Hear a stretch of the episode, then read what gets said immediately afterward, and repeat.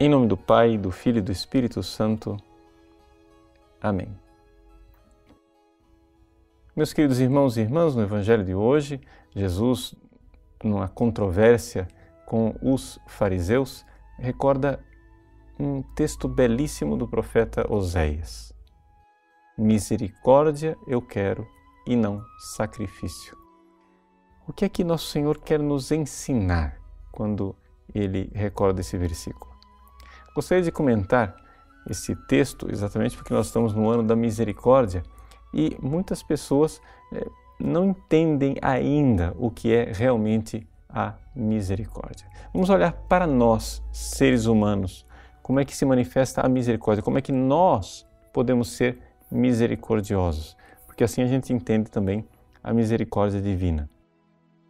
Veja, a misericórdia ela é muitas vezes confundida com a pena, com dó.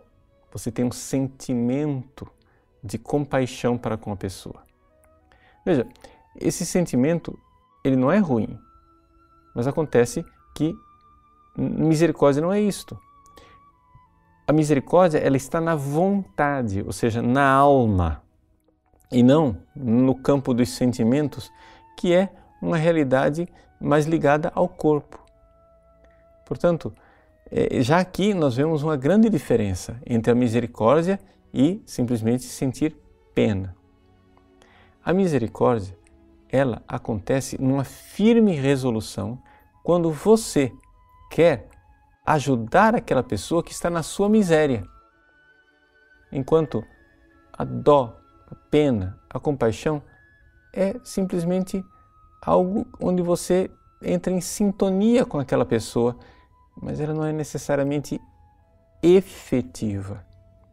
Ou seja, podemos aqui fazer então esse segundo contraste. A misericórdia, ela é efetiva. A pena, a dó, ela é afetiva somente. E daí nós vemos a superioridade da misericórdia. Quando nós queremos ter misericórdia de uma pessoa, nós temos que entender então que enquanto a pena é uma fraqueza, a misericórdia é uma força. Sim, ter dó é dos fracos, ter misericórdia é dos fortes. É por isso que Deus é misericórdia. Por quê? Porque Ele pode. O misericordioso, ele é, está necessariamente acima do miserável. Ele pode algo que o miserável não pode. O misericordioso é alguém que, tendo um poder de fazer algo de efetivo para aquela pessoa, se rebaixa e resgata aquela pessoa da sua miséria. É muito mais do que um simples sentimento. Agora, aplicando isto para Deus.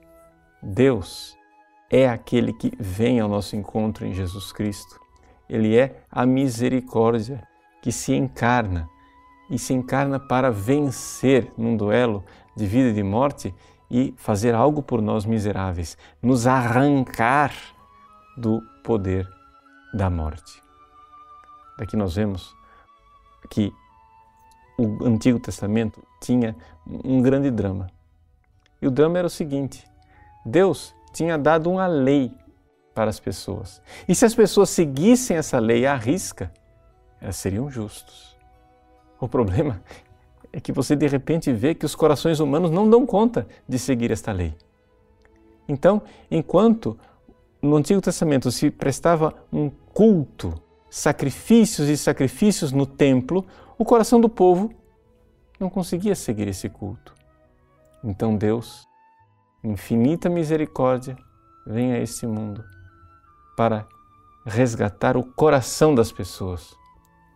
O culto que estava ficando vazio porque as pessoas não tinham o coração convertido, agora terá sentido, porque Deus de misericórdia vem, se rebaixa a nossa miséria, o nosso coração miserável, para nos fazer também misericordiosos como eles e capazes de prestar um culto agradável a Deus. Deus abençoe você. Em nome do Pai, e do Filho e do Espírito Santo. Amém.